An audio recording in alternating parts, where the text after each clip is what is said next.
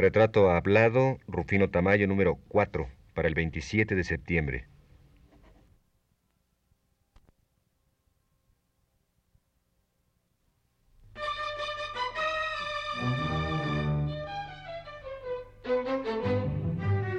Radio Universidad Nacional Autónoma de México presenta Retrato Hablado.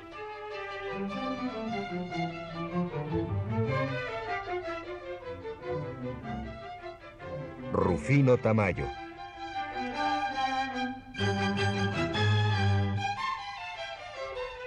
Un reportaje a cargo de Elvira García.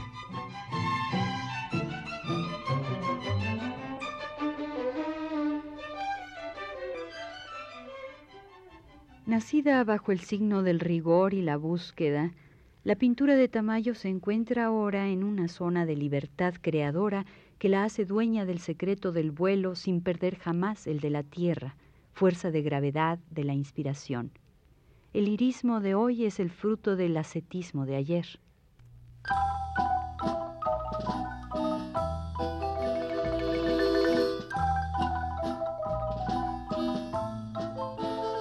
Hasta hace pocos años, su pintura se ofrecía al espectador como un deliberado sacrificio en favor de la desnudez esencial del objeto. Ahora ese núcleo vibrante y puro a que se había reducido su arte emite una serie de descargas, tanto más directas y libres, cuanto más inflexiblemente sometidas a una implacable voluntad de pureza. La libertad, nuevamente, se nos muestra como una conquista.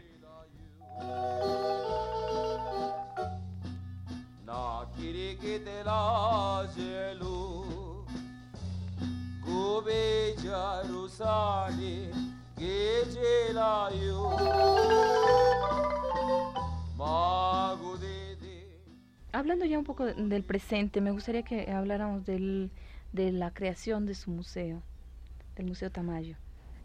Bueno, mire usted, eh, como le decía, pues eh,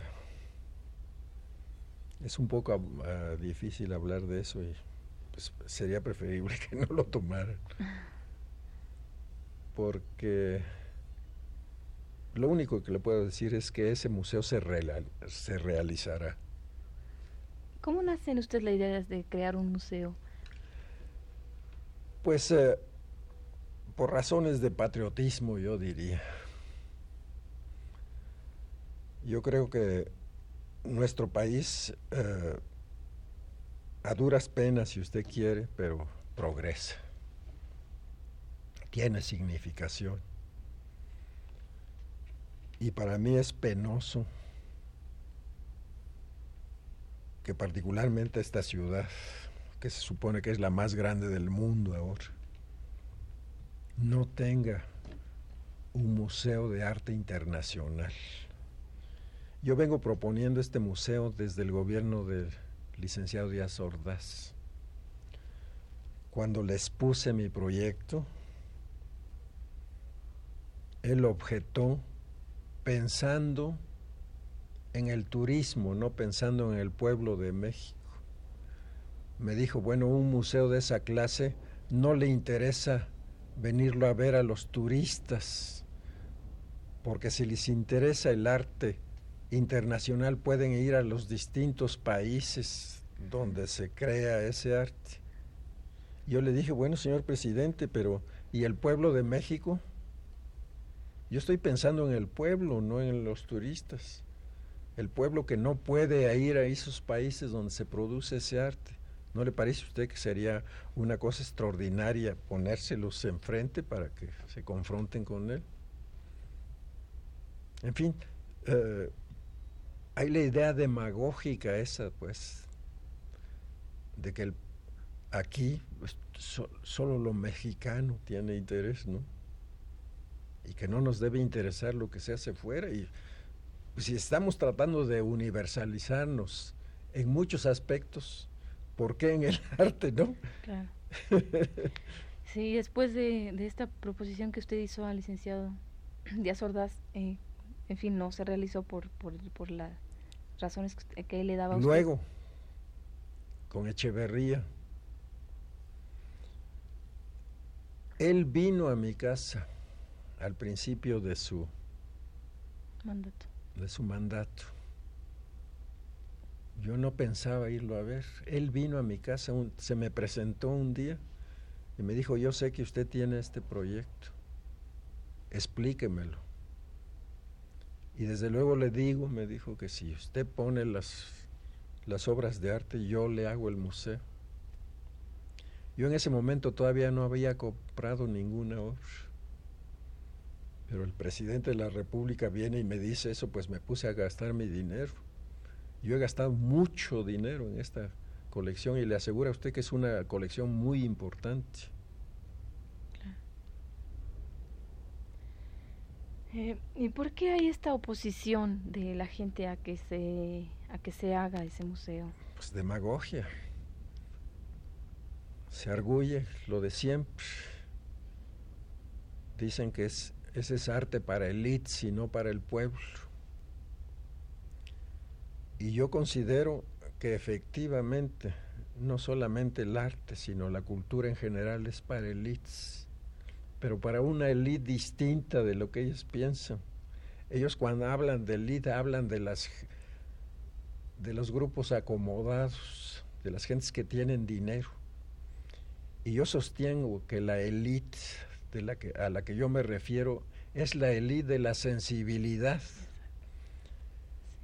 Y hay gentes privilegiadas con sus que tienen sensibilidad y otras que no la tienen. Y hay sensibilidad en todas las clases sociales. Pero resulta que la mayoría, por razón de cantidad,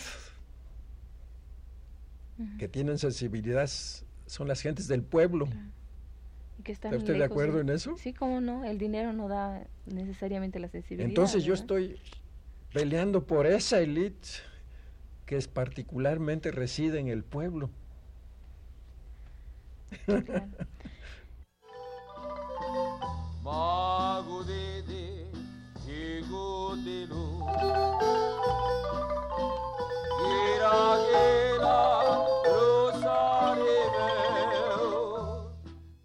Toda la obra de Tamayo parece ser una vasta metáfora. Naturalezas muertas, pájaros, perros, hombres y mujeres, el espacio mismo no son sino alusiones, transfiguraciones o encarnaciones del doble principio cósmico que simbolizan el sol y la luna. Por gracia de esta comprensión del ritmo vital, su pintura es un signo más en el cielo de una larga tradición.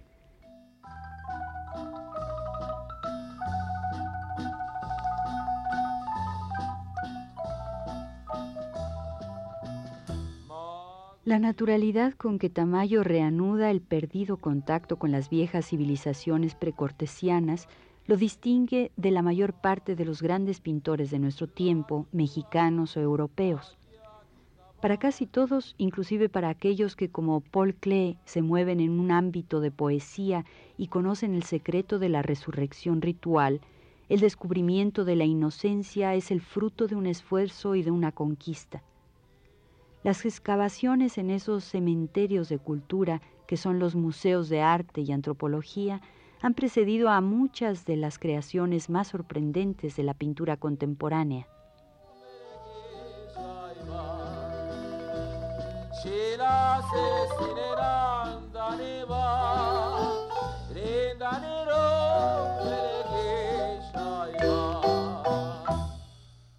Usted hablaba de que no había en México, siendo una ciudad eh, tan grande, un país tan grande, la Ciudad de México tan grande, no había un, museo de arte internacional. ¿Qué me puede usted decir del Museo de Arte Moderno? El Museo de Arte Moderno es un museo de arte moderno mexicano. Ahí no encuentra usted una, eh, encuentra usted de casualidad porque han hecho donaciones, gentes, de alguna que otra obra de arte de carácter internacional, pero es particularmente, es un disparate llamarle a ese museo Museo de Arte Moderno. Debería llamarse Museo de Arte Moderno Mexicano. Y punto.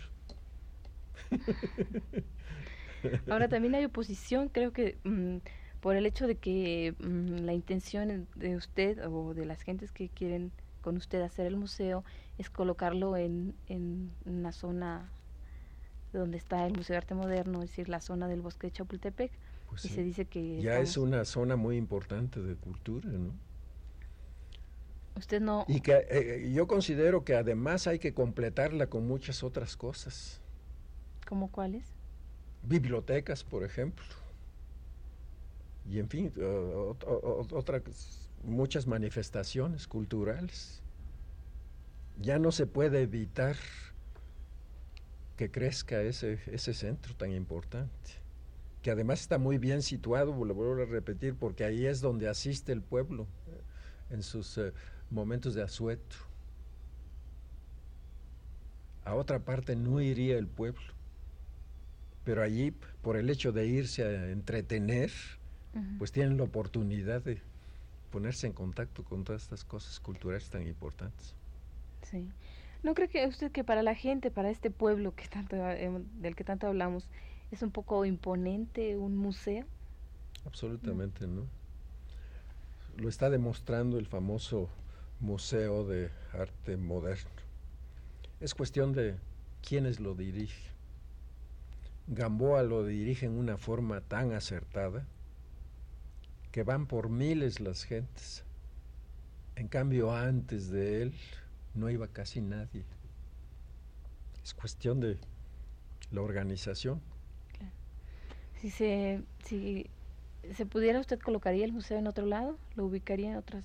no, a mí me han ofrecido lugares y yo de ninguna manera lo haría en otra puerta por la sencilla razón de que es el único lugar donde el pueblo va con mucho gusto y se ve obligado a participar en estas cosas cerca de mi casa hay el Museo Carrillo Gil.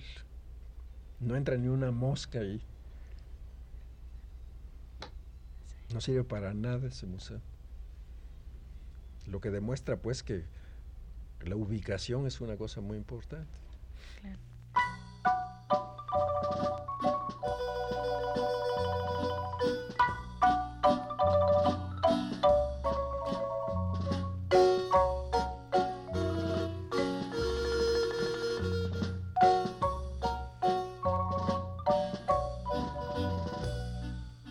Picasso le bastaba con cerrar los ojos para recobrar al viejo Mediterráneo adorador del toro. Otro tanto ocurre con Miró. Como ellos, Tamayo no necesita reconquistar la inocencia. Le basta descender al fondo de sí para encontrar al antiguo sol, surtidor de imágenes.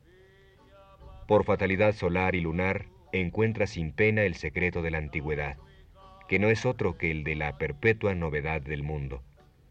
En suma, si hay antigüedad e inocencia en la pintura de Tamayo, es porque se apoya en un pueblo, en un presente que es asimismo un pasado sin fechas.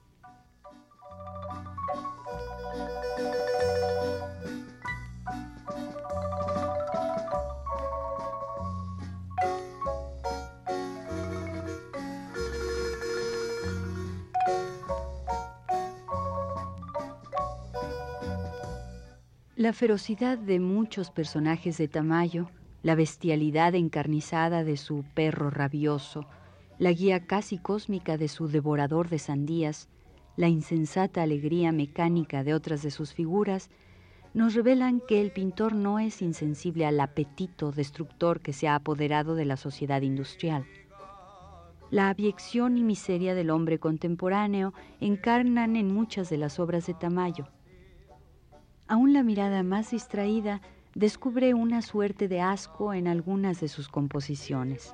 En otras, el pintor se encarniza con su objeto, hombre, animal, figura imaginaria, no importa.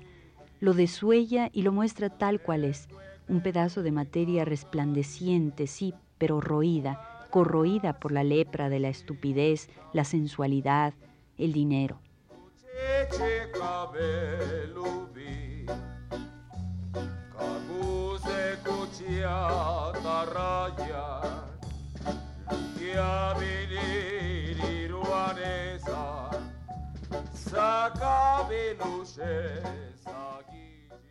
Maestro, eh, usted vivió 20 años en Nueva York y 12 años en París. Exactamente. Bueno, no hemos hablado de todo este ambiente que usted encontró, de las amistades que usted hizo en cada lugar. Me gustaría que habláramos, por ejemplo, en Nueva York, ¿con qué gente se relacionó? Bueno, pues mire usted, eh, yo he tenido fortuna en tener muchos amigos.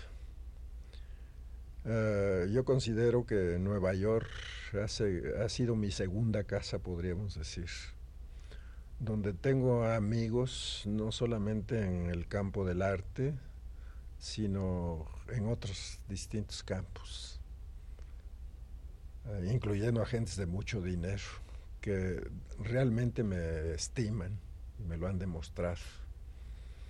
Eh, yo tengo una vida social, diríamos, bastante intensa. A mi mujer, a mí nos gusta mucho recibir y al mismo tiempo eh, eh, somos constantemente invitados a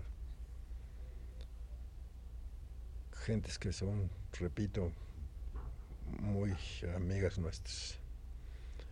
Eh, así como me ha sucedido en Nueva York, es lo mismo en París. Yo a París llegué con la intención de quedarme allá ya permanentemente. Compré casa y todo pero es una cosa muy curiosa que me sucedió. Mientras en Nueva York eh, no tuve problemas de carácter sentimental eh, con respecto a nuestro país, en París sí los tuve. Fue una cosa muy curiosa. Sentí nostalgia por, por el país debido al clima. El clima en, Nueva York es bastante duro. en el verano es terrible y en el invierno también. Pero hay sol. En París no. Esa lluviecita constante. A pesar de que tenía yo muchos amigos y que tenía éxito, porque yo siempre he tenido la fortuna de estar en las mejores galerías. yo exhibía en la Galería de France en, en París pero hubo un momento en que determiné pues regresar a México, Quizá, eh, quizás eh, sea cuestión de edad, si usted quiere también, eh, que uno con la edad trata de volver al redil, ¿no? Me pasó eso. en París yo estaba ya pintando negro. Se habla mucho de mi color, sobre todo. pues ahí estaba fallando. El negro era mi color. Hasta que hubo un momento en que pues sentí la necesidad de volver al sol.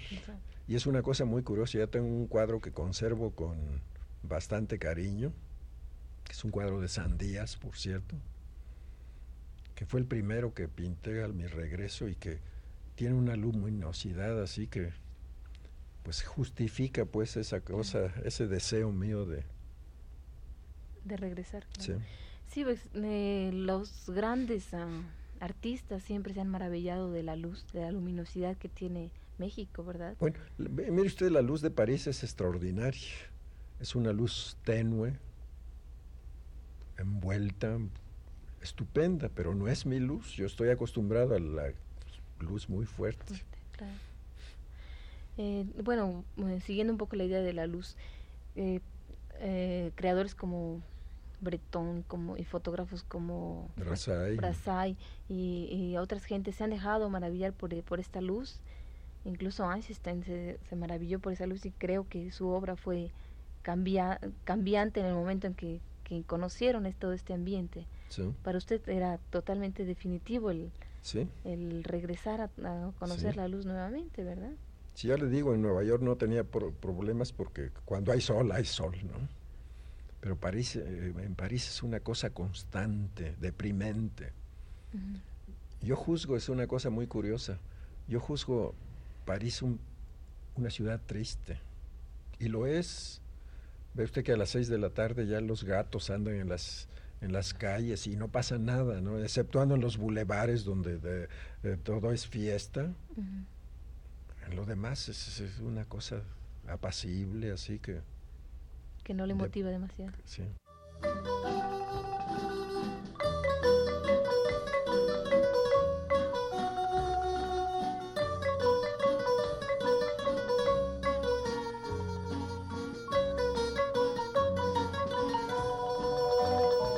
Poseído por una rabia fría y lúcida, el pintor se complace en mostrarnos una fauna de monstruos y medios seres, todos sentados en su propia satisfacción, todos dueños de una risa idiota, todos garras, trompas, dientes enormes y trituradores.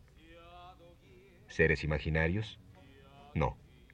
Tamayo no ha hecho sino pintar nuestras visiones más secretas, las imágenes que infectan nuestros sueños y hacen explosivas nuestras noches. El reverso de la medalla, el rostro nocturno de la sociedad contemporánea, la pared ruinosa del suburbio, la pared orinada por los perros y los borrachos, sobre la que los niños escriben palabrotas, el muro de la cárcel, el muro del colegio, el muro del hogar, el muro del dinero, el muro del poder. Sobre ese muro ha pintado Tamayo algunos de sus cuadros más terribles.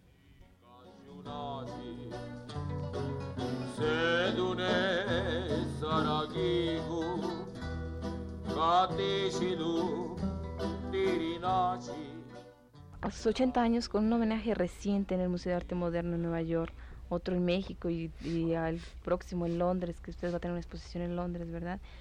Eh, todo este reconocimiento público en México y en el extranjero, ¿qué tan satisfecho se siente usted de su vida y de su obra pictórica?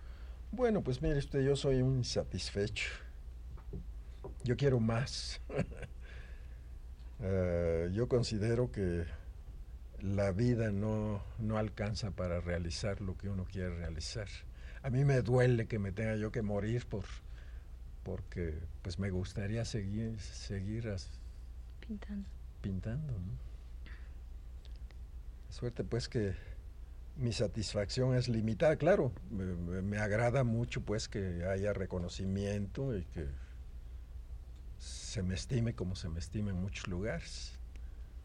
Pero le vuelvo a repetir, pues yo quisiera hacer aún más de lo que estoy haciendo. Porque yo no, debo decirle que yo no me considero maestro. A mí me molesta que me hablen con ese título, ¿no? Yo me considero estudiante de pintura. El, campo es tan vasto que ningún tiempo alcanzaría para... Acabar de aprender. Ahora, eh, yo creo que eh, sería justo que hablásemos de, la compañera de su vida, que ha sido doña Olga, ¿verdad? ¿Qué me podría usted decir de ella? Ahí está en su brazo derecho, ¿verdad? Eh, indudablemente, yo le debo mucho, porque usted sabe que nosotros los pintores somos tímidos, la mayoría, ¿no?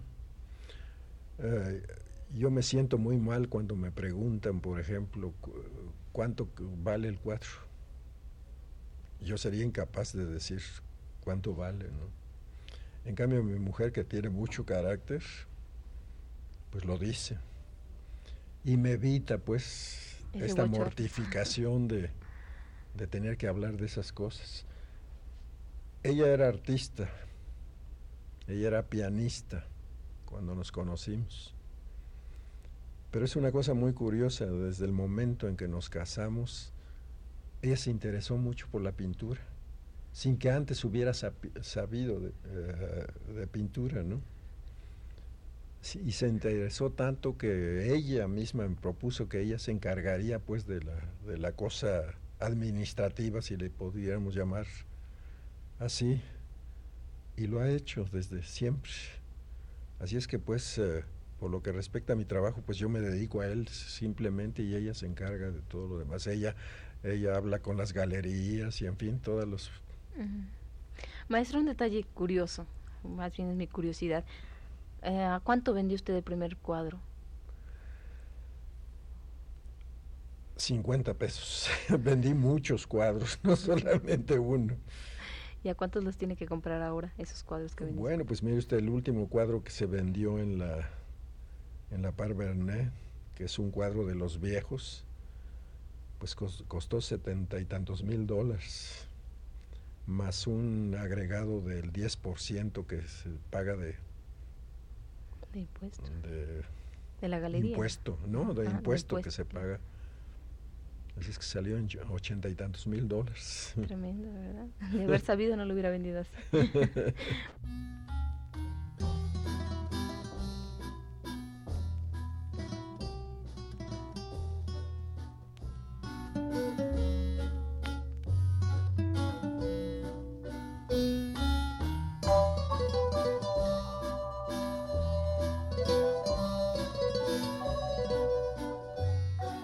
Pero la violencia es solo una parte.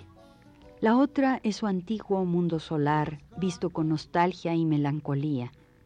Naturalezas muertas, sandías, astros, frutos y figuras del trópico, juguetes, todo ahora bañado por una luz fantasmal. Tamayo ha alcanzado una delicadeza y una finura casi reales. Nunca el gris nos había revelado tantas entonaciones y modulaciones, como si oyésemos un poema hecho de una sola frase que se repite sin cesar y sin cesar cambia de significado.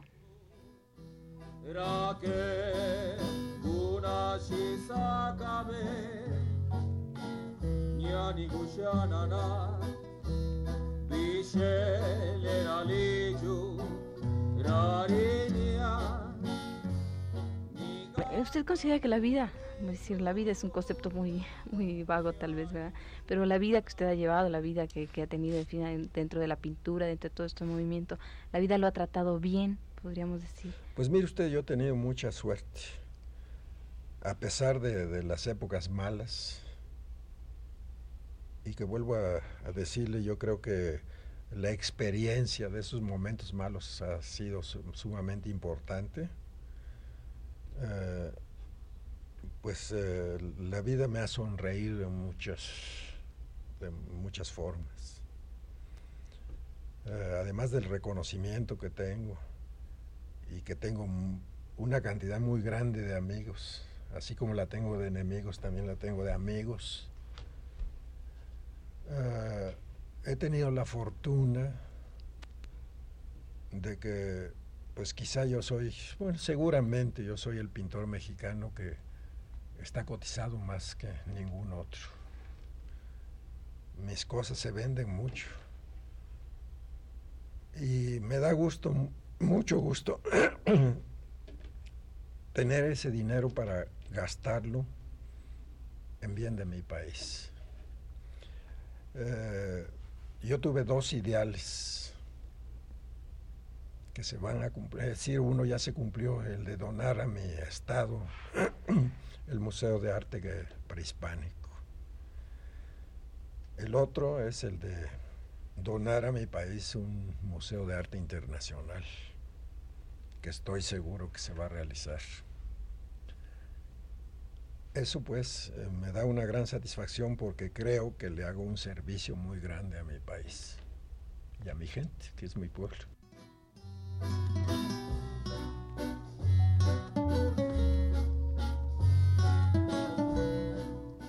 En Tamayo, el mundo luminoso de ayer no ha perdido nada de su fuerza, nada de su poder de embriaguez. Pero la seducción de hoy, como una luz filtrada por las aguas de un estanque, es más lúcida, y me atreveré a decir desolada. En la figura con un abanico, el mundo entero, la vivacidad de la vida, se despliega como una verdadera aparición, solo que es una aparición sostenida en el aire, suspendida sobre el vacío, como un largo instante irrecuperable. Este cuadro me produce una impresión que solo puede dar una palabra nagarada, melancolía.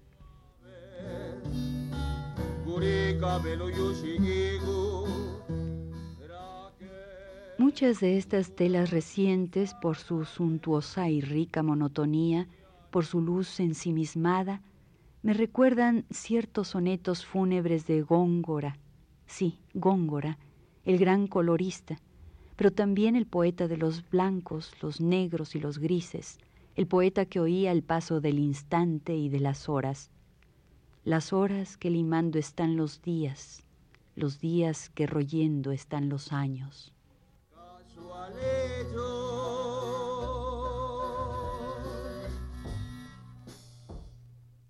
Haciendo un recuento de todo lo que ha sido su vida, ¿me ¿podría usted decirme, eh, considera que, el ambiente mexicano ha sido justo con usted?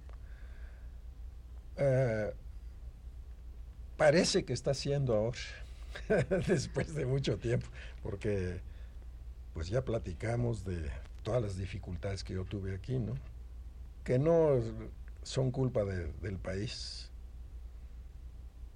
de ninguna manera. Mi país es maravilloso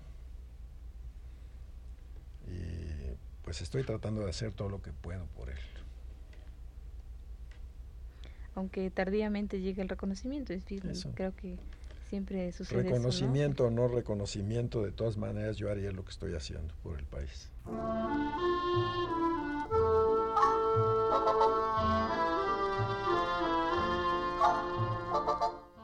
La pintura de Tamayo no es una recreación estética. Es una respuesta personal y espontánea a la realidad de nuestra época. Una respuesta, un exorcismo y una transfiguración. Inclusive cuando se complace en el sarcasmo, esta pintura nos abre las puertas de una realidad perdida para los esclavos modernos y para sus señores, pero que todos podemos recobrar si abrimos los ojos y extendemos la mano.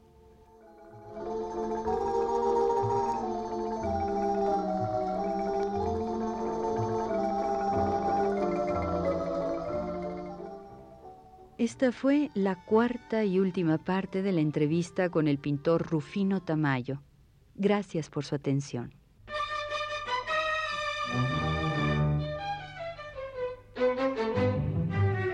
Radio Universidad Nacional Autónoma de México presentó Retrato Hablado.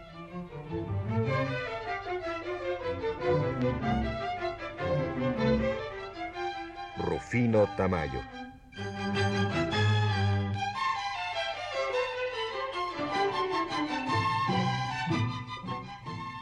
Un reportaje a cargo de Elvira García.